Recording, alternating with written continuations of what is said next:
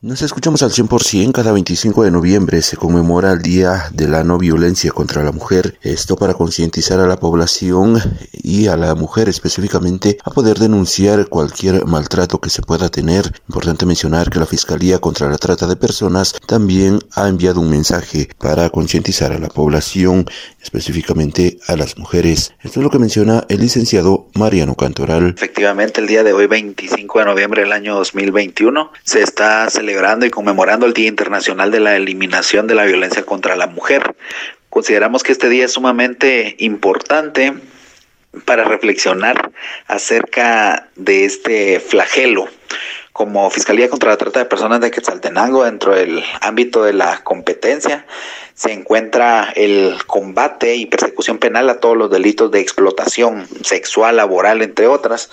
Y en el caso de la explotación sexual, las estadísticas nacionales e internacionales dan cuenta que las principales víctimas o agraviadas son precisamente las mujeres.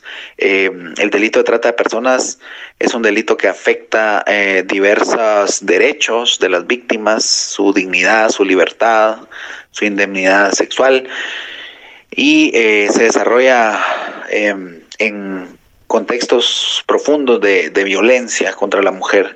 En ese sentido creemos que este día es importante para reflexionar acerca de este eh, flagelo. Sin embargo, pues se espera que la población siga denunciando a las personas tratantes y con ello evitar cualquier tipo de violencia contra la mujer, además de poder eh, denunciar, el poder también brindar el apoyo a cada una de las mujeres quienes sufren de este tipo de violencia. Con esta información retorno a cabina como nos escuchamos.